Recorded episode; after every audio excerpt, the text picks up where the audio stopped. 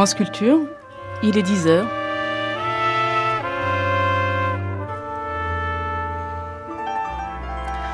Bonjour, suite de notre traversée, les nouvelles guerres culturelles américaines, une série proposée par euh, Julie Clarini et Frédéric Martel. Alors nous venons d'entendre les discours des présidents Roosevelt, Eisenhower et Kennedy sur la culture. Et demain, à, 9h, pardon, la suite de ces archives inédites avec les discours de Johnson, Nixon, Carter, Reagan et Clinton. Et maintenant, nous continuons en direct et en studio, euh, depuis le studio de la Maison de la Radio, euh, le studio numéro 167, celui que nous a attribué pour cette semaine. Nous continuons avec un débat, la culture américaine, cette culture américaine entre avant-garde et divertissement.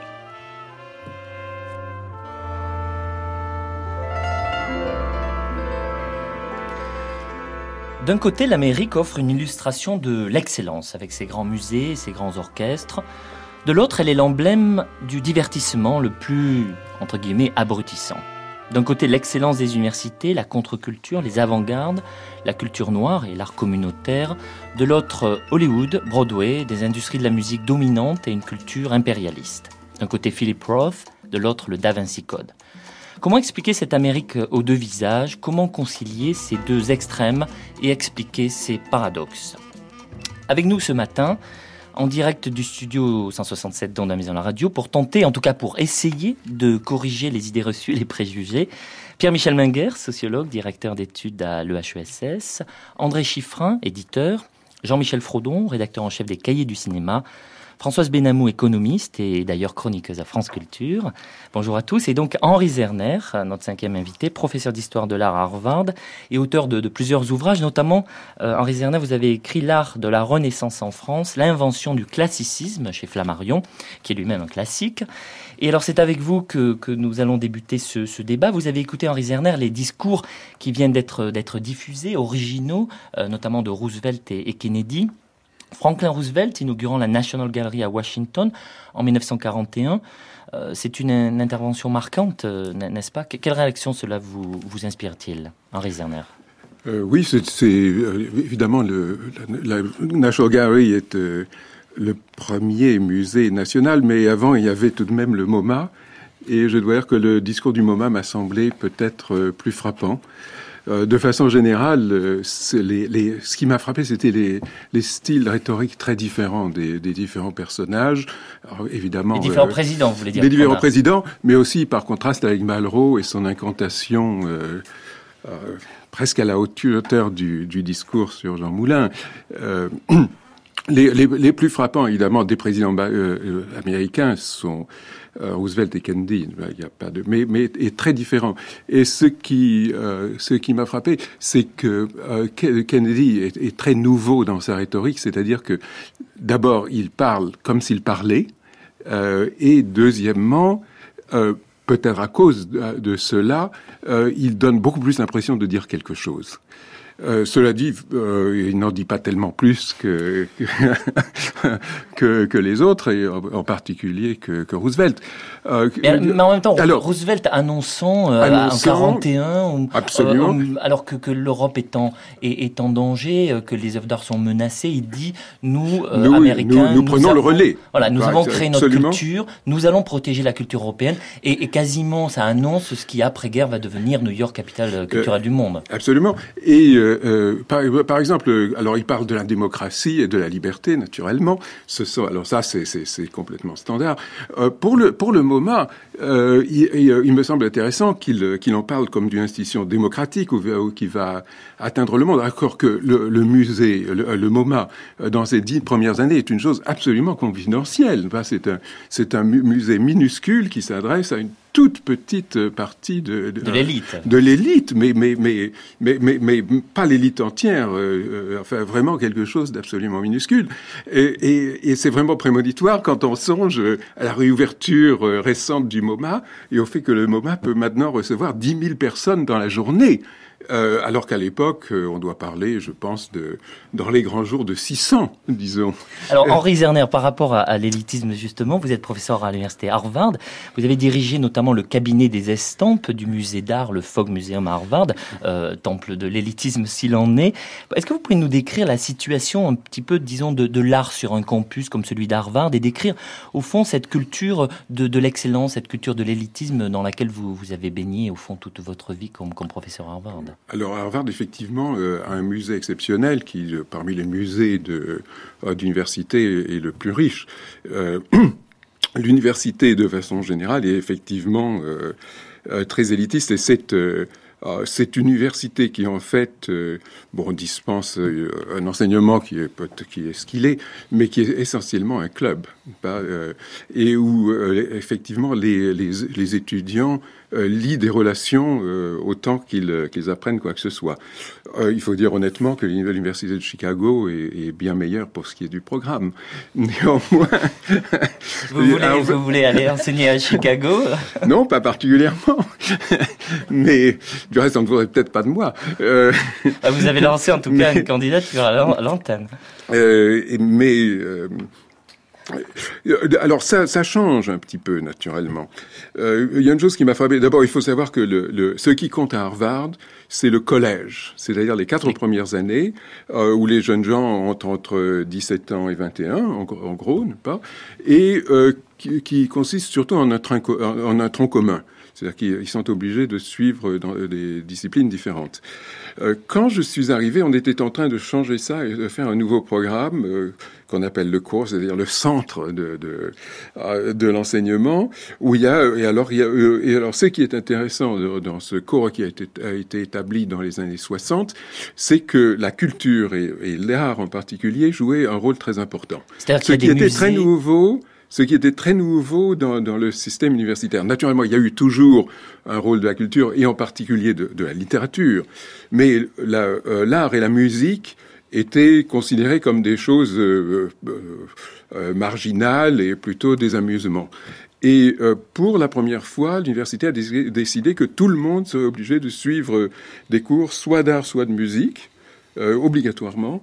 Alors c'était une nouveauté. D'autre part, euh, c'était tout de même, alors les gens qui ont établi ce programme étaient tout de même des gens de, de, de la vieille culture élitiste, et en particulier... Protestantes. Euh, protestantes, pas tellement... Euh, masculine, mais, mais, Nouvelle-Angleterre. Nouvelle-Angleterre, assez, assez traditionnelle. En particulier, ils avaient décidé, par exemple, que dans ces cours...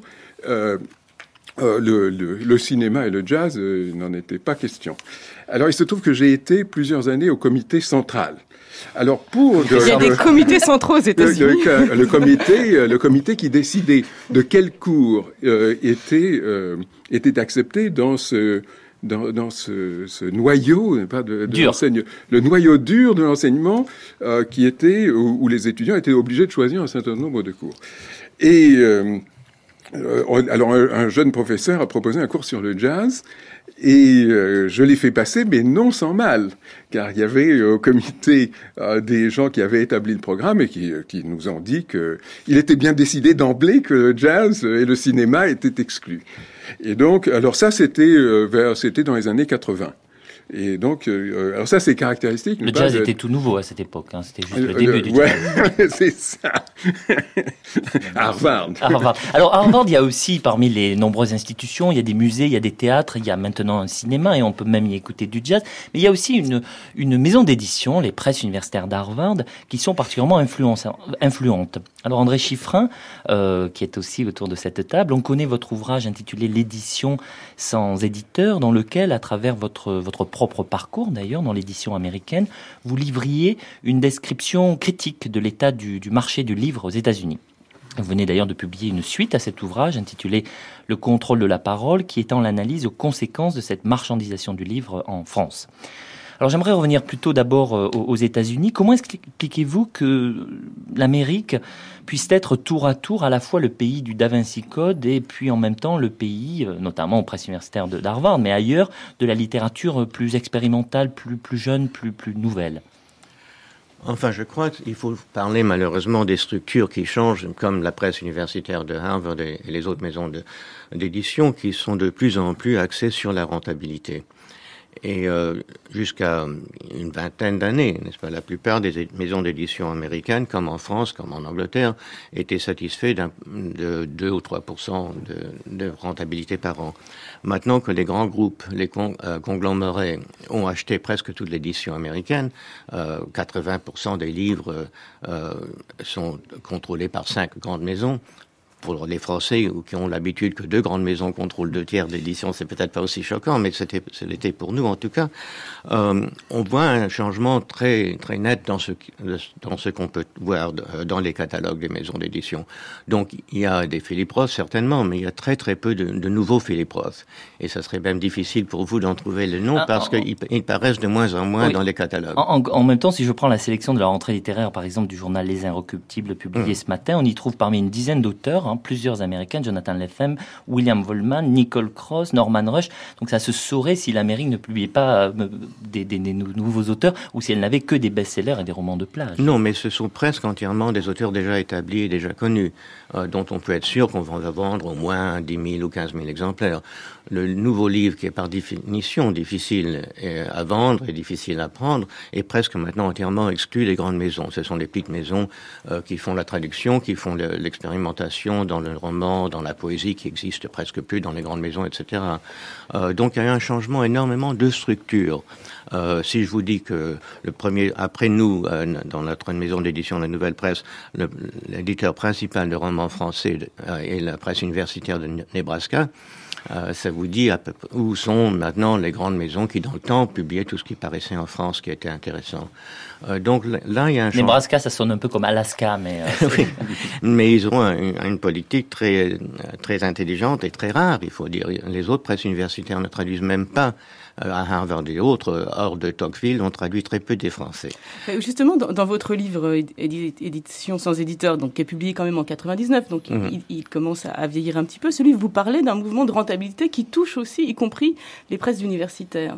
Oui, tout à fait. Et c'est pour ça que j'écris une suite, parce que les choses ont, euh, sont dégradées énormément. Bon, alors, arrêtez-vous d'écrire, parce que si chaque fois ça se détériore... Non, ce, qui est triste, c'est que je suis toujours trop optimiste. Tout le monde me dit, mais vous décrivez quelque chose de trop, de trop déprimant, et au contraire, j'ai été trop optimiste. La même chose dans la structure de distribution, n'est-ce pas? Nous avons à New York, après-guerre, quand on faisait les discours que vous avez entendus, il y avait 350 libraires, maintenant il n'y en a que 35. Euh, y compris les chaînes. Euh, donc les points de vente ont beaucoup beaucoup diminué en quantité et en qualité, mais euh, il faut dire aussi en France que le nombre, de, le pourcentage de livres vendus par les indépendants, qui sont les seuls à soutenir une politique culturelle des éditeurs, est le même qu'en Amérique, entre 19 et 20% Donc nous voyons des phénomènes qui ne sont pas juste des phénomènes américains. C'est quelque chose dont vous allez parler plus tard, mais on voit le même phénomène en France. Et il y a deux ans, j'ai eu un débat ici avec euh, Hervé de la Martinière sur ce qu'il allait faire au seuil où il insistait, lui, qu'il fallait que chaque livre soit rentable, qui est un décret de, mort, n'est-ce pas, pour une édition intelligente et, euh, osée. Alors, euh, André Chiffrin, nous allons continuer notre tour de table après les arts plastiques avec vous, euh, l'édition. On reviendra sur, sur ces questions. Euh, Jean-Michel Frodon, vous êtes rédacteur en chef des, cahiers du cinéma, donc troisième secteur, le cinéma. Dans un petit livre que vous venez de publier, Horizon Cinéma, vous tentez d'expliquer la place nouvelle du cinéma dans un monde nouveau, celui de, de l'âge numérique et de la mondialisation. Et vous inquiétez notamment, par exemple, je lis, page 70, du risque d'uniformisation des imaginaires, je vous cite. Est intéressant dans cette courte réflexion, c'est que vous montrez la complexité de ces processus que vous qualifiez d'ailleurs de, de totalisants, entre guillemets. L'uniformisation, notamment celle du cinéma américain, laisse place, dites-vous, à des variantes en même temps, et le minoritaire n'est plus à réduire, mais à cultiver et à valoriser. Alors là, on est un peu perdu. Expliquez-nous, Jean-Michel Fourdon, comment, comment ça se passe et comment on peut être à la fois euh, minoritaire dans un système totalisant.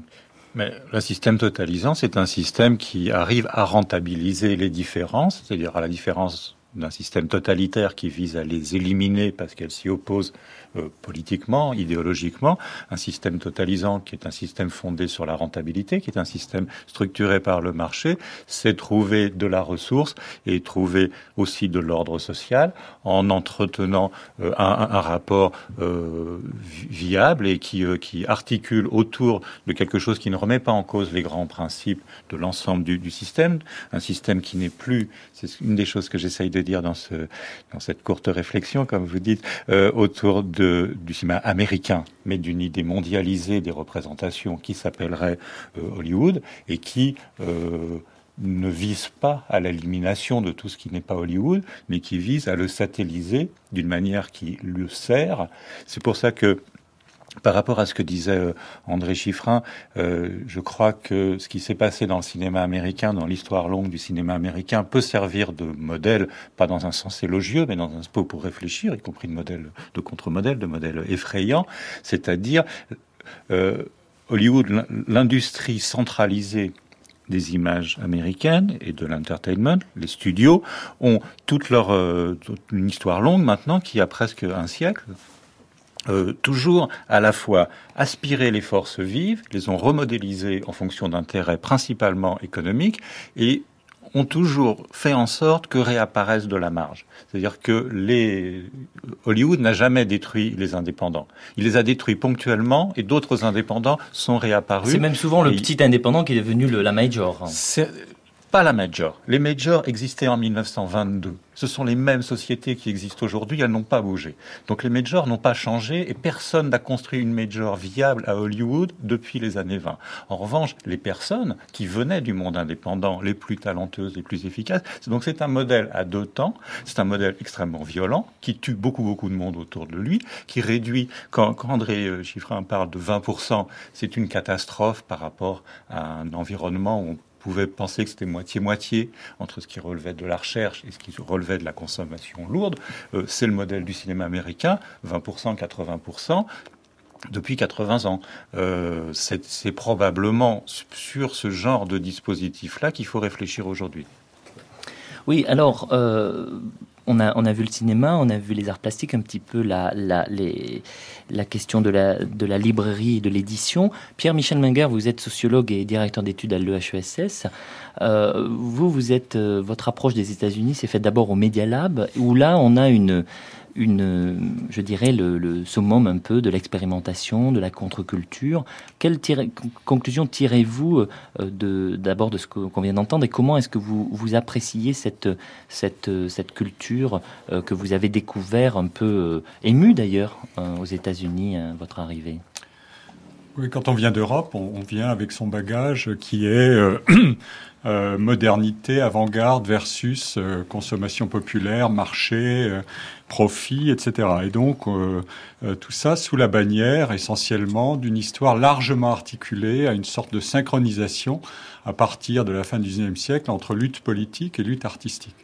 Euh, quand on arrive aux États-Unis, on n'est pas du tout dans un paysage de ce genre-là parce que l'État n'a pas le même poids et que les centres de décision sont extrêmement nombreux, que la culture du risque est omniprésente, c'est une culture du marché, de l'entreprise, de la prise de risque, du destin individuel et c'est aussi un système écologique. Euh, c'est-à-dire qu'on crée des centres de décision et des centres d'action euh, dans des ancrages communautaires, l'université dans son environnement, euh, euh, la ville dans les discours qu'on a entendus, la ville est très présente, c'est la communauté est très présente, ça n'est pas le peuple de la fonction souveraine garantie par l'État, c'est la, la, collection des individus qui doivent se reconnaître dans l'intérêt général défendu par les représentants politiques dans l'idée de démocratie, mais sans, je dirais, la lutte des classes affichée ou la division en classes. Alors, aux États-Unis euh, j'étais allé, moi, et d'une certaine manière, l'expérience était drôle, euh, l'État français avait inventé euh, dans la musique un système de subventions et d'aide extrêmement puissant après la guerre qui donnait le pouvoir aux modernes contre les anciens. Donc c'était le triomphe des avant-gardes et dans les années 70, on a décidé de créer le Centre Pompidou, l'IRCAM. Et, euh, et puis évidemment, euh, notre problème français, c'est toujours oui, mais alors il y a une inégalité terrible. On a créé un gros machin, et de l'autre côté, il y a des tout petits qui vont râler en disant nous n'avons rien. Et donc ensuite, on a labellisé tout ça politique de recherche artistique, musicale. C'était un thème très fort euh, qui se substitue un peu à l'idée d'avant-garde, c'est-à-dire qu'on devenait rationnel dans la recherche du nouveau. Et euh, on m'a dit mais qu'en est-il aux États-Unis? Puisque tout ça était importé en partie. Boulez avait été chercher ces modèles aux États-Unis, dans les universités américaines. Alors je suis allé voir un peu ce qui se passait là-bas, et effectivement, les choses sont très différentes. C'est-à-dire, c'est un monde, le monde de la, de la recherche la plus sophistiquée du point de vue culturel. C'est un monde qui se partage, selon les arts, entre des franges du marché, comme on l'a dit tout à l'heure, euh, et de ce point de vue-là, euh, la situation a toujours été un peu la même, c'est-à-dire il y a toujours des prises de risques et le problème de savoir qui paye le risque. Euh, généralement, les majors prélèvent sur la distribution, etc. Les grosses institutions prélèvent sur la distribution et entretiennent, comme euh, dans un environnement euh, homéostatique, entretiennent des relations de concurrence et de coopération avec des petits qu'ils laissent survivre tant qu'ils peuvent aspirer les bonnes idées et qu'ils rejettent ensuite. Mais ça, c'est un des modèles. Dans d'autres secteurs, comme la musique, les universités jouent un rôle considérable pour ce qui est de la composition et de la recherche. C'est une source d'emploi et donc, on est allé, euh, euh, les universités ont développé à l'époque euh, la grande utopie technologique de la modernité, c'était l'ordinateur va nous donner le moyen de franchir de nouveaux horizons dans la création musicale. Et voilà que s'inventent, comme toujours, des grosses machines après des débuts de pionniers dans des universités avec des, ordinateurs trop encombrants. mais au, milieu des années 70, s'inventent début des années 80, ça invente le Media Lab, qui est une institution privée au MIT, qui est disposée d'une puissance phénoménale. Le MIT, donc le Massachusetts Institute of Technology, qui est la grande université euh, de Cambridge, près de Boston. Ça, euh. à... côté d'Harvard. Et, euh, et, donc, euh, ce qui était très frappant, c'était euh, au dernier étage, il y avait la musique, avec l'idée que tout ça était protégé dans des subventions tirées de, de financement privé. Et à l'étage en dessous, il y avait le secteur audiovisuel, et, et là, c'était tous les soirs la fête parce que tous les soirs, ils avaient inventé des procédés nouveaux, euh, parce qu'ils étaient en contact avec le marché en permanence. Ça entrait, ça sortait, euh, alors que dans la musique, c'était plus compliqué. Euh, c'était un pape de l'intelligence artificielle qui était venu là pour essayer de régler les, les horloges de la modernité en disant on va inventer quelque chose de radicalement neuf, mais qui était totalement déconnecté du marché. Et puis après ça, on va. Je suis allé à New York et là, je rencontre à downtown, à Manhattan, des compositeurs qui bricolent sur leur petit leur petit Macintosh qui était très sophistiqué à l'époque déjà et euh, qui avait trouvé le moyen de se mettre en réseau pour faire de l'avant-garde non pas au sens d'une communauté euh, complètement organisée euh, et qui partage les idéaux mais un réseau d'acteurs qui travaillent un peu à, à la marge le vocabulaire de l'underground ou bien des, euh, des, des, réseaux coalisés comme ça est plus, est plus, est plus efficace d'une certaine manière.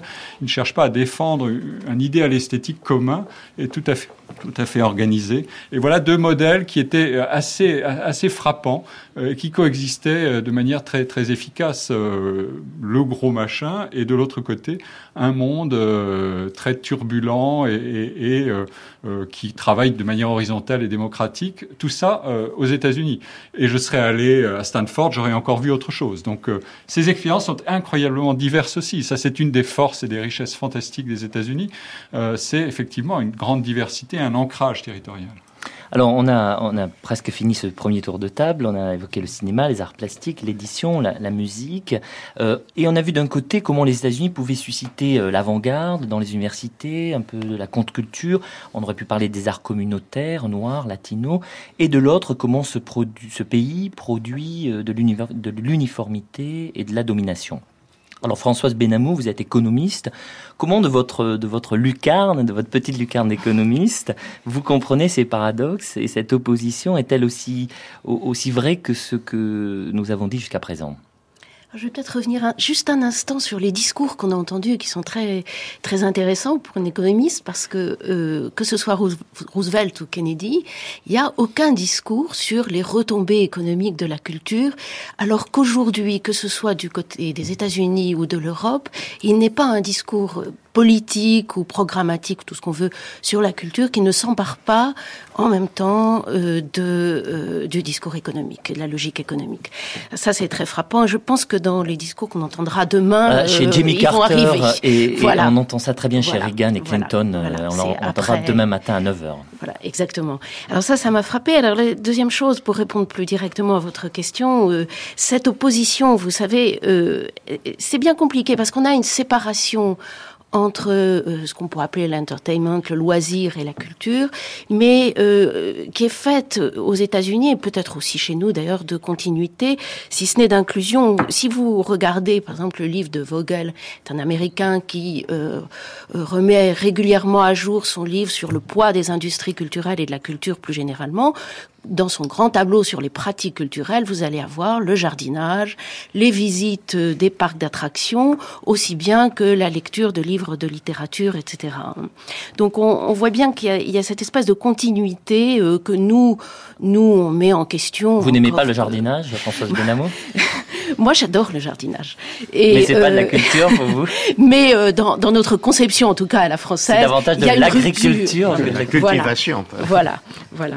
Mais euh, alors, en revanche, sur tout ce qui a été dit, moi, je suis frappée parce que euh, je dirais que c'est l'histoire de, des industries culturelles depuis toujours que d'avoir à la fois des grosses machines qui euh, produisent, qui génèrent des profits et qui permettent ensuite, éventuellement, qu'une part seulement, bien sûr, de ces profits puisse euh, financer euh, d'autres aventures euh, plus euh, innovantes. Et ça, c'est nous on l'a théorisé en économie en parlant euh, d'oligopole à frange, c'est-à-dire à la fois de, de structures très très concentrées et puis en même temps de toute une frange d'entreprises qui elles vont euh, innover, vont essayer de euh, produire de l'avant-garde et de soutenir de l'avant-garde. Alors les, vous, pouvez, les- vous pouvez nous répéter ça parce que... Oligopole à frange, c'est joli. Hein Ouais. oui, oui. Je me rappelle en avoir parlé un jour à, à Beaubourg et quelqu'un m'avait dit, mais oui, mais tu portes toujours des, châles avec des franges. Et, donc c'est pour ça que tu parles d'oligopole à frange. Non, alors les oligopoles à frange, qu'est-ce que c'est? Ce sont quelques, quelques entreprises très concentrées.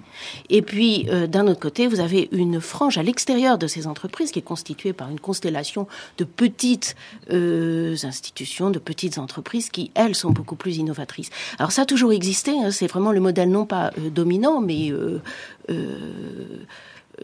euh, général, hein, généralisé euh, des industries culturelles. La question est de savoir de quelle manière se passe la relation entre euh, la frange et le noyau et euh, à l'intérieur des grandes entreprises qui, elles, très souvent, rachètent des petits labels et les conservent comme tels, quel degré de liberté elles laissent, elles continuent de laisser à ces petites entreprises. Mais donc, d'une part, ce modèle a toujours existé et d'autre part, il me semble qu'il est nécessaire aux industries culturelles. C'est une industrie culturelle, c'est ce que disait Jean-Michel Frodon d'ailleurs pour le cinéma, une industrie culturelle qui n'innoverait pas, euh, elle est condamnée à la mort.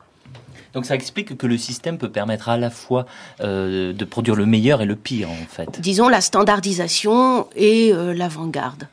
Alors moi, je, je voudrais savoir, euh, à ce stade de l'émission, comment ce qui se passe aujourd'hui, dont on, dont on, on voit bien qu'il qu'il, euh, qu'il est un sujet d'interrogation pour les essayistes, pour les gens qui, qui, qui observent un peu le monde de la culture, à savoir l'apparition des nouvelles technologies, change aussi euh, la façon dont fonctionnent les, les, les- industries culturelles. Avec est-ce que cet oligopole à frange euh, survit aujourd'hui grâce aux nouvelles technologies On sait que l'argument des nouvelles technologies revient dans les discours américains quand ils refusent de signer les clauses d'exception culturelle, enfin de diversité culturelle. Ils disent non mais regardez, maintenant grâce aux nouvelles technologies, les consommateurs ont un accès mondial à la culture et si vous cherchez un film ou un livre, c'est très simple de vous mettre directement euh, en lien avec euh, le producteur de, de, de l'œuvre. Alors Jean-Michel Frodon peut-être euh, Oh, je crois que sur ce Sur terrain très particulier, pas seulement sur le cinéma d'ailleurs, mais de le, les nouvelles technologies sont un argument rhétorique euh, pour euh, continuer un combat qui avait commencé bien avant euh, la première puce de silicium contre le droit d'auteur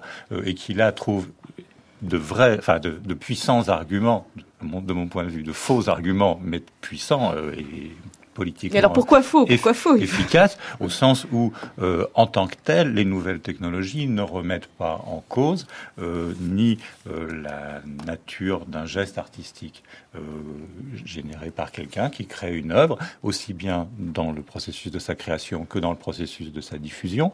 Et donc, c'est pas parce que un objet devient accessible sur Internet qu'il deviendrait moins éligible du type de protection que sont en droit de recevoir les gens qui l'ont fait euh, et, et que euh, il y, a, là, euh, enfin c'est un, un, un, argument parmi d'autres, de gens qui ont toujours combattu un certain rapport entre la culture et le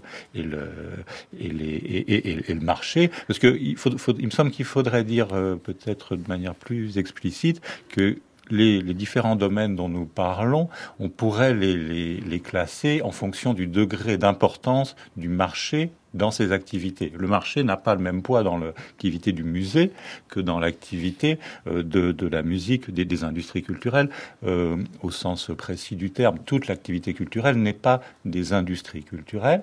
Et cette dichotomie que, que soulignait Frédéric Martel, elle, elle, a beaucoup à voir entre une polarisation par le marché qui est plus développée, plus structurée aux États-Unis, et d'autres euh, d'autres réquisites, d'autres d'autres choses. Ça, ça veut dire que le, le, cinéma, par exemple, et l'édition sont par définition les premières victimes puisque le, le marché y domine et le disque, Bien et sûr. que par contre, dans la musique plus expérimentale, symphonique ou avec Henri Zerner dans les arts plastiques, les choses sont plus euh, sont plus camouflé parce que euh, il y a de la. Ah, pas camouflé, ça, ça, obéit à d'autres règles, à d'autres euh, désirs. André Chiffrin. Euh, je crois qu'il faut aussi parler des structures de diffusion parce que c'est ça le, centre. On peut avoir de très belles inventions de musique à, MIT, mais je les entendrai jamais sur mon poste de TSF à New York. Et il n'y aura aucune possibilité de voir la plupart des, nouvelles découvertes culturelles dans le cinéma américain. Mettons, il y a dix ans, selon McChesney, 70% des films qu'on voyait en Amérique étaient d'origine étrangère. Depuis les multiplexes, c'est moins qu'un pour cent, c'est presque un dixième d'un pour cent. C'est-à-dire qu'on a pu établir un système euh, de diffusion du film qui, qui, euh, peut maximiser la rentabilité de chaque film. Si un film de Hollywood, même de Hollywood, ne marche pas très bien les premiers jours, on l'enlève, on met un autre dans le multiplex qui, euh, qui a le choix donc des best-sellers comme les grands libraires. C'est pareil dans l'édition avec l'affaiblissement du nombre de traductions de manière dramatique. Oui, tout à fait. Et, et dans les libraires, n'est-ce pas, on met les best-sellers devant de, de la boutique et on ne voit plus les autres livres. Donc si, il faut parler, il faut faire une comparaison entre tous ces domaines, n'est-ce pas, en temps de diffusion et de distribution et d'accès du public. Parce que si le public n'a pas d'accès, on est fini. Pierre-Michel Minguer Oui, il y a un gros problème qui est, qui, dans la suite de ce que vient de dire André Chiffrin, c'est les nouvelles technologies permettent d'élargir considérablement la, masse des choses disponibles. Euh, c'est l'argument. Euh, dans une librairie, vous avez euh, 50, mettons 10 000, 15 000 titres. Dans un supermarché, vous en avez 500. Mais euh, sur Amazon ou sur une grande, euh, un grand site, vous en avez 500 000. Et donc, voilà la nouvelle démocratie de la création, c'est que c'est physiquement disponible à la fois par le réseau des revendeurs. Il n'y a, a, pratiquement aucun livre qu'on ne, qu ne, trouve pas aujourd'hui, soit neuf, soit d'occasion, grâce au système de, de, diffusion de type Amazon, ou bien par la numérisation des, biens. Euh, de ce point de vue-là, l'accès sera possible euh, à un contenu absolument gigantesque euh, d'œuvres, de, de contenu, et donc tomberont d'un coup des barrières physiques qui étaient toujours le vieux problème qui est cité dans les discours, c'est comment faire passer l'œuvre vers le public, comment mettre en contact par physiquement l'œuvre et le public, parce qu'il faut véhiculer les œuvres, il faut les transporter, etc. Et, et là, euh, c'est fini cette affaire-là. Euh, maintenant, avec les équipements euh, numérique, on est sur euh, tout autre, de, tout autre schéma, qui sont d'ailleurs pas du tout stabilisés. Le problème des droits, le problème des coûts de distribution, la réalité physique des biens par rapport à la réalité dématérialisée, tout ça est en bousculade totale. Et euh, ce qui est perce derrière, c'est l'idée que aussi, on, on peut-être on pourrait reculer cette fameuse euh, inégalité terrible dont on a parlé tout à l'heure, c'est-à-dire 20% des produits font 80% des profits. C'est la, la, la distribution de Pareto classique, c'est le comble de on dit aujourd'hui, eh bien, avec ces moyens de distribution nouveaux, on va enfin permettre à chacun d'accéder euh, à un public et donc et au public de ne pas se laisser complètement gouverner par des prescripteurs qui sont dans des relations relativement troubles avec les intérêts du marché et le profit. Voilà l'une des. Euh, est-ce que c'est une utopie euh, pour une part, certainement, parce que le public n'a pas une attention, euh, en quelque sorte, dispersée sur tout ce qui se présente. L'attention est un bien extrêmement rare, aussi rare que le temps. Et donc, euh, le prescripteur, l'éditeur au sens classique du terme, celui qui va prendre des contenus, qui va les, qui va les mettre en forme et qui va les destiner à des publics, ce public, ce, ce, toutes ces fonctions existent. Des portails de, de sélection, etc., vont exister. Donc, on ne peut pas imaginer qu'il y a d'un côté une masse considérable de contenu et de l'autre une masse considérable de diversité de préférences des publics et que les deux vont s'accorder et qu'il n'y aura plus euh, d'inégalité radicale euh, euh, où un blockbuster fait toute la, la totalité du marché sur la semaine en question et le reste est condamné aux miettes. Alors, il est intéressant que partant des États-Unis, nous sommes arrivés tout de suite aux nouvelles technologies. Alors je pense que c'est significatif. En même temps, il ne faut pas limiter ce débat euh, qui porte d'abord sur l'Amérique et non pas euh, sur les nouvelles technologies, même si souvent les deux choses ont été euh, mêlées. J'aimerais revenir sur, pour continuer donc deuxième partie de ce débat autour de, comment ça marche et comment ce système est organisé, à travers deux trois de ces caractéristiques, je dirais un peu majeures. L'une de celles-ci, c'est le mélange des genres, la, la confusion entre ce qu'on on appelle la high culture, donc la culture euh, élitiste, la culture cultivée, comme vous voulez, et puis la low culture, la culture plus commerciale, plus populaire, avec cette frontière constamment brouillée. Deuxième élément caractéristique du système américain, euh, sa diversité à travers euh, l'ethnicité, c'est-à-dire les minorités qui lui apportent un sang neuf constamment. Et troisième élément, qui, qui, au fond confirme la, complexité de ce système, sa capacité de mutation, de correction permanente, qui n'est pas sans rappeler d'ailleurs le capitalisme lui-même. Alors sur ces trois éléments, euh, le côté crossover, mélange des genres d'une part, le côté euh, l'apport des minorités et enfin la capacité de correction du système, qui est-ce qui veut prendre la, parole? Françoise Benamou peut-être? Euh, Oui, sur, sur le mélange des genres, c'est quand même, euh, c'est pas si simple. Je crois qu'il y a des hiérarchies qui sont euh, très euh, instituées aussi, hein. et sur le mode de fonctionnement d'ailleurs de l'accès, puisqu'on parlait de l'accès tout à l'heure pour faire le lien avec ce qu'on disait tout à l'heure, c'est assez frappant. Regardez comment fonctionne un moteur de recherche américain comme Amazon.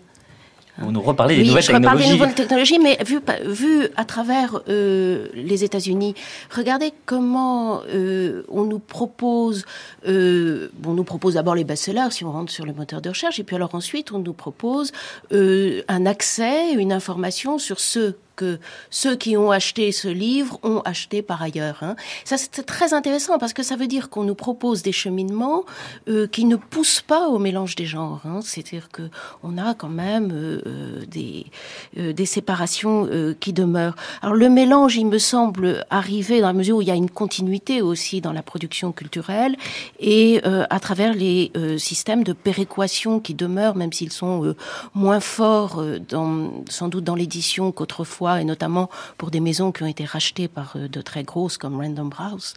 Mais euh, le euh, moi, je dirais que on a quand même un système qui fonctionne bien grâce au fait que on a ces ces grosses machines qui ont compris qu'il fallait qu'elles innovent et qu'elles investissent dans l'innovation. Jean-Michel Frodon? Moi, je vois pas tellement le, le, le crossover euh, entre la haute et la basse culture. Je vois un système de la haute culture qui fonctionne en s'appropriant à dose homéopathique des choses issues de la entre guillemets basse culture. Quand euh, Liechtenstein euh, prend de la bande dessinée, il ne, il, ne, fait pas un crossover entre la haute et la basse culture. Il intègre dans la très haute culture hyper élitiste quelque chose qui vient effectivement de la basse culture et on va retrouver, enfin de la culture de masse, disons, et on va retrouver ça avec les séries télé, avec euh, la musique populaire, euh, etc. Mais euh, je, je, vois dans les outils de masse de diffusion culturelle aux États-Unis, culturelle au sens très large, au contraire, une exclusion de tout ce qui relève de la haute culture, parce que le crossover, ça voudrait dire que ça passe dans les deux sens. et c'était le message. C'était pour moi ce qu'il y a eu de plus intéressant dans les discours qu'on a entendus, c'est le premier discours de Roosevelt, et c'est l'accent qu'il met à plusieurs reprises sur on va faire voyager les collections du MoMA, on va emmener dans tout le pays, dans les villes reculées des États-Unis. Ça, c'était une action publique. Euh, d'action culturelle. D'action culturelle euh, absolument euh, d'une autre époque euh, et qui qui était on va le faire de manière militante et ça va changer la vision du monde, le rapport aux formes, le rapport à, l'espace, au temps, à la, couleur de tous les Américains, y compris dans les coins les plus, les plus reculés. ça, on le voit pas du tout aux États-Unis. On voit des musées magnifiques, pas seulement à Washington, à New York, à Los Angeles, mais dans toutes les grandes villes des États-Unis, mais qui sont euh, isolés de la vie sociale, de la vie collective euh, de manière très sensible. Et on voit, euh, si on regarde la présence, on a cité de, du reste du monde, de l'étranger, si on regarde les grandes chaînes de télévision américaines, le reste du monde n'existe pas, sauf si on y tue des Américains. le, on voit les moteurs de recherche dont, dont parlait Françoise Benamou, on voit, euh, y compris euh, dans la grande presse intellectuelle, euh, américaine euh, se réduire considérablement l'attention portée euh, à la production euh, culturelle haut de gamme, comme on dit, ou et, étrangère. Et, je pense que le crossover, il n'existe pas beaucoup. Le melting pot, lui, il existe absolument, et ça, c'est tout un. Alors, il faudrait une émission entière pour ça. mais évidemment, c'est. Vendredi, nous faisons une émission spéciale sur la, diversité et donc et l'immigration et les minorités. Henri Zerner, peut-être toujours sur ces questions? Oui, peut-être deux mots parce que je vois les... notre public, qui est celui des étudiants, et qui naturellement a changé. Et ça a des conséquences. Vous parlez d'Harvard, puisque vous êtes professeur. Je parle d'Harvard, mais c'est mais c'est partout, c'est vrai, euh, c'est vrai partout parce que euh, Harvard, euh, bon, en principe, choisit les meilleurs, mais ça ne ça ne veut pas dire que démographiquement ce soit très différent euh, des, autres universités. Le, corps des étudiants, euh, qui était euh, il y a 50 ans blanc et masculin à Harvard, puisqu'il n'y avait pas de, femmes parmi les étudiants. Il y avait un collège de femmes, mais qui était et donc aujourd'hui, c'est davantage noir, latino, Alors, asiatique. Donc aujourd'hui, il y a beaucoup, en particulier, en particulier les asiatiques, qui réussissent très bien. Pas? Euh, alors là, il y a une disparité euh, qui est très frappante de notre point de vue, qui est euh, entre la réussite des des des, des asiatiques des, des asiatiques d'origine et les et en particulier les de, à l'autre extrême les noirs américains. Mais sans entrer dans ces minorités et leur représentation à Harvard, comment est-ce que cela affecte la montée en puissance des minorités de la culture? La culture, en particulier, par exemple, dans ce qui me concerne de, de façon très directe, il y avait euh, un discours de l'histoire de l'art qui était l'histoire de l'art occidental. Et donc on avait une introduction à l'histoire de l'art qui était une histoire de l'art euh, depuis euh, l'Égypte jusqu'à Picasso, puisque Picasso était l'art contemporain, et ça, faisait une histoire. avec le changement démographique, les les Asiatiques, les Noirs ne se reconnaissent plus dans cette histoire. Et par conséquent, euh, il faut la changer. Alors on essaie de faire une histoire de l'art euh, euh, qui inclut tout ça. C'est le désastre parce que ça n'a plus aucun sens. Le résultat, c'est que on a pas du tout un melting pot, euh, c'est-à-dire euh, une, fusion, mais on a au contraire une division, c'est-à-dire qu'on va avoir une introduction à l'art euh, asiatique, une introduction à l'art africain, une introduction à l'art occidental. Et donc, et, vous trouverez que dans les classes sur l'art asiatique, eh bien, vous aurez une majorité d'asiatiques. Évidemment, vous aurez des jeunes gens caucasien, comme on dit Henri Zerner, Henri Zerner, comme professeur à Harvard et comme européen d'origine, euh, vous, un cours sur l'art africain, un cours sur l'art asiatique, vous trouvez que ça c'est pas bien Il ah mais non, fallait pas, faire ça. Vous avez dit c'est un désastre. Non, non. Ce qui est un désastre, ça n'est pas du tout d'avoir euh, le désastre. C'est si on essaie de faire tout ensemble. Parce que où est-ce que vous allez mettre euh, l'art africain dans une histoire de l'art qui commence, euh, disons, à Lascaux et qui finit à, Picasso? Il doit bien y avoir une place pour. Ben, il y a une place. Alors, il n'y a qu'à voir l'illustre euh, euh, Gambry euh, a essayé de faire ça. Alors il met, il met l'art africain avec Lascaux. ça n'a absolument aucun sens. Pas? C'est ça le désastre. Mais ça n'est pas du tout, euh, ça n'est pas du tout que je pense qu'il, euh, que, au contraire, je suis très heureux que nous ayons tous ces cours euh, et ces collègues nouveaux. Pierre-Michel Menger sur la même question. Oui, sur la question du high-low, euh, moi je pense un peu aussi comme Jean-Michel Frodon que les distinctions ne sont pas du tout, euh, pas disparu du tout. Il y a un art qui peut être totalement sophistiqué, euh, qui vit très bien dans ses dans ses niches écologiques.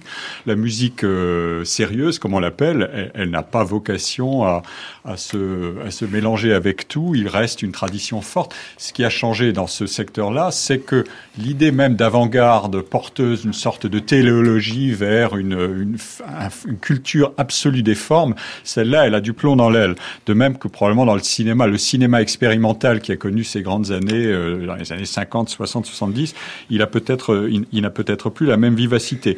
Mais ce qui est intéressant, c'est que les États-Unis nous ont fourgué certainement euh, après la guerre l'idée que le pop art c'était de l'avant-garde. Ça, c'est extraordinaire. C'est-à-dire, alors qu'on était nous dans la recherche formelle, on était dans l'abstraction, que le pop art d'ailleurs lui-même succédait ou venait en réaction contre l'abstraction, l'expressionnisme extrait, le pop art, le photoréalisme, la nouvelle figuration, toutes ces choses-là qui, qui, qui, jouent avec la culture de masse, euh, tout d'un coup deviennent des objets d'attraction qui, en quelque sorte, détendent le champ esthétique en disant aux gens, mais vous voyez, on peut faire moderne euh, avec des choses dans lesquelles vous avez vos repères, même si c'est avec l'ironie.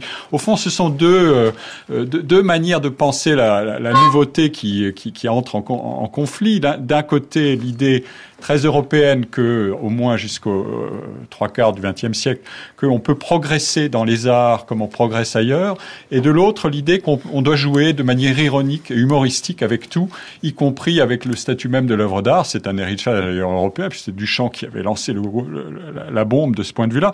Mais euh, les Américains euh, ont pris ça au sérieux. La, New York, capitale américaine, c'est l'expressionnisme abstrait, puis le pop art, puis euh, toutes ces choses-là, et donc euh, une relative, un brouillage de plus en plus grand. Et pour terminer, et en, en rejoignant Henri Zerner, qu'est-ce qu'est aujourd'hui une des catégories qui fleurit et qui fait les délices de beaucoup de monde? C'est l'outsider art, c'est-à-dire une sorte de grand pot dans lequel on met l'art des, des, des, des gens dans les hôpitaux psychiatriques, l'art des mais aussi l'art des gens qui n'ont aucune espèce de formation artistique, éventuellement l'art de pays lointains euh, euh, dominés culturellement. Enfin bon, c'est et, tout le monde fait son délice de ça parce que c'est une catégorie marchande qui fonctionne bien et qui, engendre de nouveau des jeux de profit euh, après avoir été une manière de relativiser le système qui avait son importance. Elle devient une catégorie marchande. Ça, c'est le c'est le triomphe tout de même du système marchand.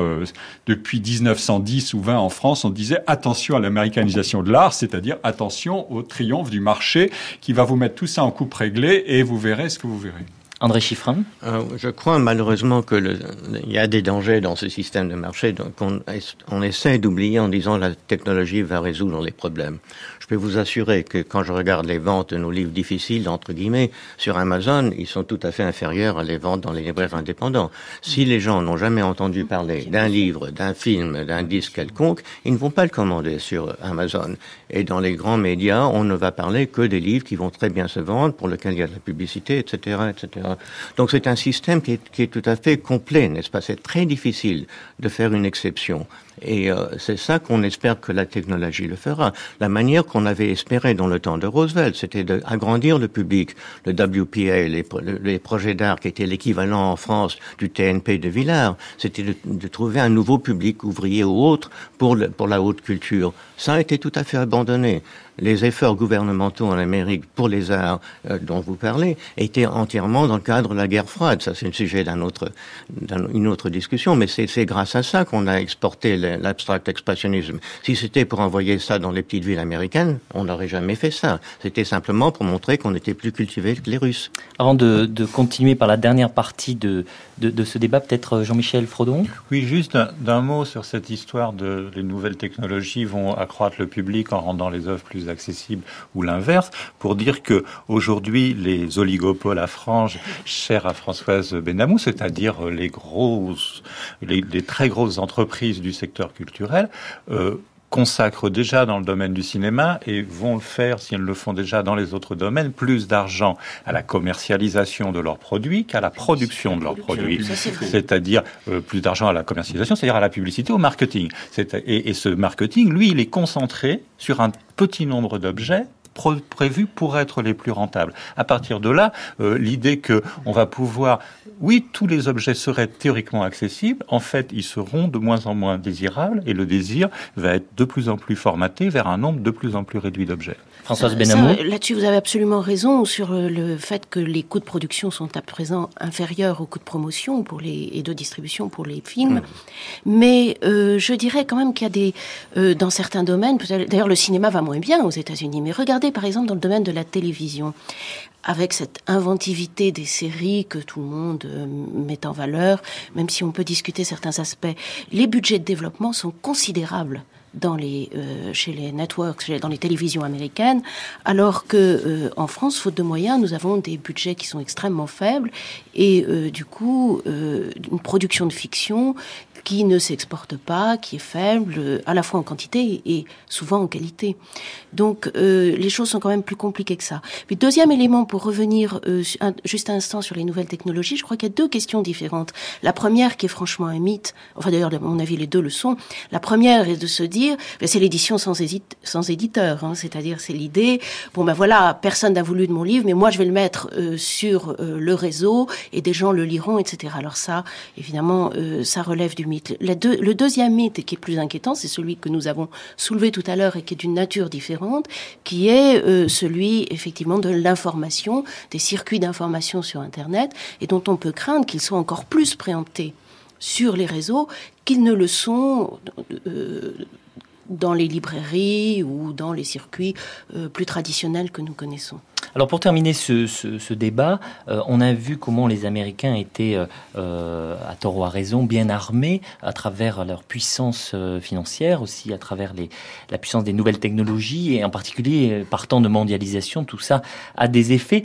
J'aimerais qu'on aborde, pour finir, les, comment ce, système américain, ce système culturel américain, si on peut utiliser l'expression, affecte les autres pays, affecte la France et comment ça nous, ça nous atteint Qui peut-être veut, veut, veut, reprendre sur ce, sur ce point Pierre-Michel Là où le marché euh, est dominant euh, dans les systèmes culturels, euh, dans certains arts, le marché est totalement structurant. C'est la force des pays, par exemple le marché de l'art, le marché des arts plastiques. C'est là où la richesse se concentre que le marché dicte sa loi et dicte aussi les tendances. Aujourd'hui, les États-Unis ont conquis effectivement un leadership sur le marché de l'art à la fois par euh, l'intensité de la création aux États-Unis, dans, quelques grandes villes américaines, mais aussi surtout par la richesse des, collectionneurs et des institutions. Et euh, ça fait, c'est un demi-siècle de synchronisation, euh, pour le coup, entre des, mouvements artistiques et des tendances marchandes. Les grands lieux du marché international sont, sont reliés à quelques places, euh, dont les places américaines sont le, centre.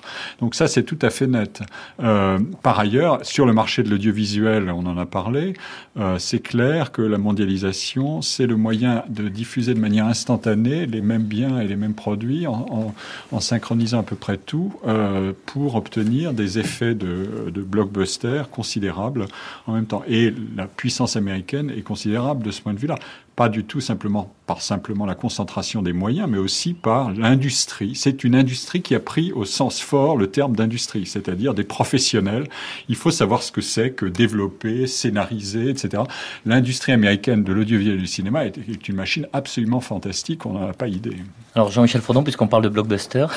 Alors sur l'industrie, euh, tout, ce que vient de dire euh, Pierre-Michel Menguer est exact, mais euh, il faut dire qu'aujourd'hui, les patrons de l'industrie, ce ne sont pas les fabricants, ce sont les vendeurs, et que c'est le donc c'est l'aval en termes économiques qui décide qu'est-ce qu'on va mettre en production. Et il y a des gens extrêmement doués, efficaces, bien formés, et tout ça, qui vont fabriquer l'objet correspondant.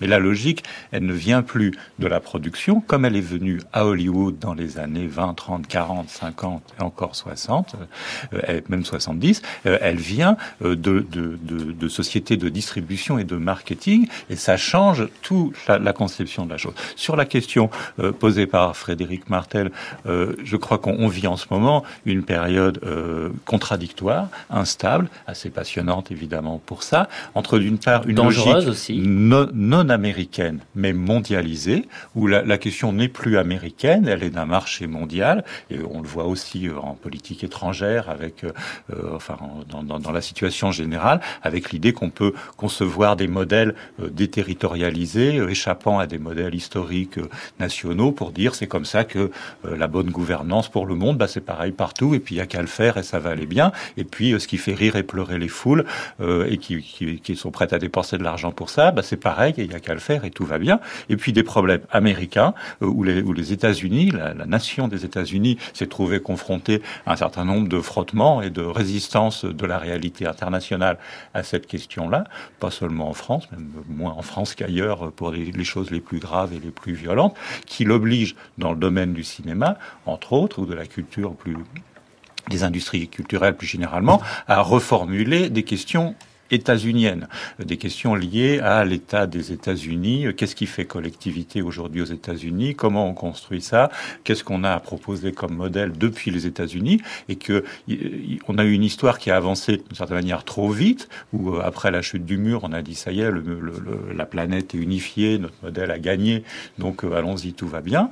Euh, vous posez la question, Frédéric, par rapport à la France, faudrait la poser par rapport à la Chine. Je pense qu'elle est beaucoup plus euh, spectaculaire et conflictuelle, disons, entre deux, énormes empires comme ces deux-là, euh, la France porte un discours très particulier, historique, très important, et euh, dans lequel personnellement je me reconnais en partie. Donc c'est pas pour l'éliminer de la scène, mais euh, aujourd'hui les et ça, ça a des effets dans le champ culturel, bien évidemment, dans le champ à la fois de la production des objets, euh, nous continuons à les appeler des œuvres, on doit être les derniers, euh, et puis euh, dans la manière de les mettre en circulation et de les faire partager par des milliards de gens. Alors, puisqu'on est dans la, comparaison entre la France et les États-Unis, André Chiffrin, euh, en France, quand même, euh, bah, la politique culturelle, ça reste un enjeu politique. On en parle d'ailleurs, hein, on aime bien en parler dans des radios comme France Culture, etc. Euh, Est-ce qu'aux États-Unis, justement, euh, c'est encore un enjeu pour le gouvernement? Est-ce que un gouvernement américain, aujourd'hui, se doit d'avoir euh, un plan, des idées sur la culture?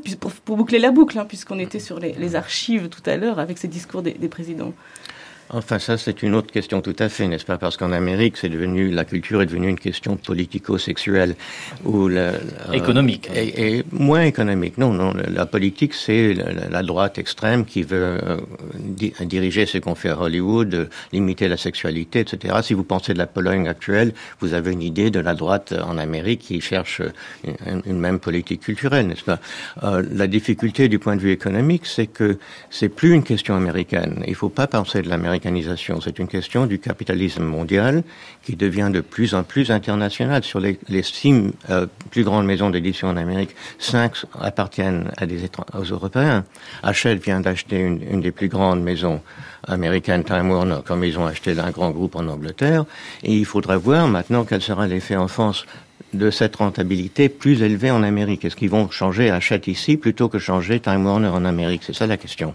Toujours sur euh, les conséquences pour la France, Henri Zerner c'est Ce qui est particulier à l'Amérique, c'est que c'est un énorme pays. Et ici, on ne parle que de la production, de la distribution. Mais il y a la réception, c'est-à-dire que euh, des forces des États-Unis, c'est que les minuscules minorités forment tout de même un groupe euh, relativement gros qui permet euh, d'avoir une culture, euh, une culture marginale tout de même. Et là, je crois qu'il euh, faut penser au public. Si, tout est, si on, si on peut, si tout est sur le net, euh, le public ne s'y retrouve plus du tout. Et autrefois, c'était le libraire euh, qui, qui conseillait les lecteurs. Maintenant, ce qu'il faut trouver, c'est un système de remplacement. Un mot, Jean-Michel Frodon, pour conclure. Un tout petit mot pour répondre à la question de Julie Clarini quant au gouvernement américain, pour rappeler malgré tout que dans toutes les assemblées internationales, euh, le gouvernement américain s'oppose à toutes les mesures de défense de la culture, que ce soit là aussi à des échelles nationales ou à d'autres échelles régionales ou supranationales, et qu'il y a une attitude politique de ses représentants, euh, donc de Washington, euh, pour défendre un certain rapport à la culture à l'exclusion des autres notamment euh, attaquer la diversité culturelle.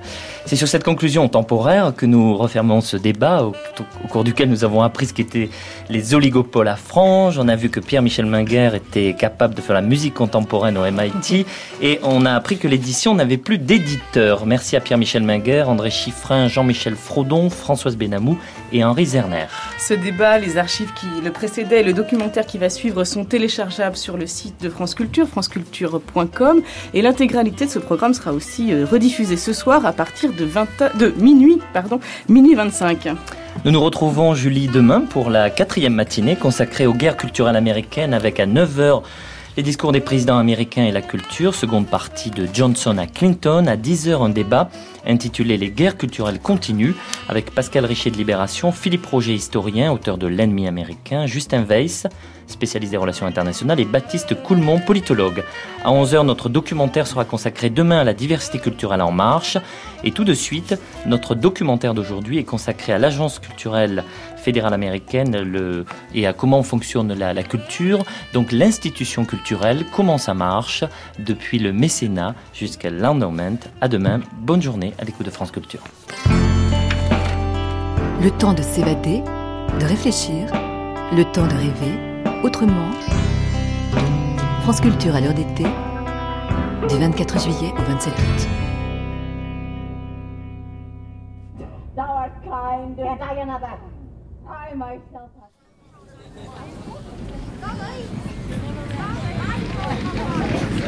Au départ, un cheval, c'est juste une force brute qui vous emporte. Et puis si tout va bien, bon gré, mal gré, vous arrivez à l'amener où vous voulez c'est vous qui finissez par orienter ce hasard en mouvement. France Culture présente Un cheval, une pièce de Jean-Marie Besset, dans une mise en scène de Gilbert Desvaux, à partir du 24 août, au théâtre Pépinière Opéra, à Paris. C'est un truc intime jouer, c'est comme baiser, manger, tous ces trucs géniaux à faire, c'est hideux à voir. L'histoire d'un homme qui se ruine en pariant aux courses, librement adaptée de L'influence de l'argent sur les histoires d'amour de Christophe Donner un cheval, au théâtre Pépinière Opéra, à partir du 24 août avec France Culture. Je croyais que j'arriverais à quitter l'hippodrome sans avoir rejoué, mais non, je n'ai pas pu m'empêcher. France Culture présente Les figures de l'acteur, le paradoxe du comédien, une exposition présentée à la collection Lambert en Avignon du 8 juillet au 15 octobre. En écho au 60e Festival d'Avignon, coup de projecteur est donné sur le portrait l'image et la représentation de l'acteur à travers quatre siècles de création théâtrale et 400 œuvres. Tableaux, sculptures, photographies, vidéos. De Molière à Jean Villard, de Louis Jouvet à Denis Podalides, de Sarah Bernard à Isabelle Huppert, de Barcelo à Picasso, les figures de l'acteur, le paradoxe du comédien, du 8 juillet au 15 octobre à la collection Lambert en Avignon avec France Culture.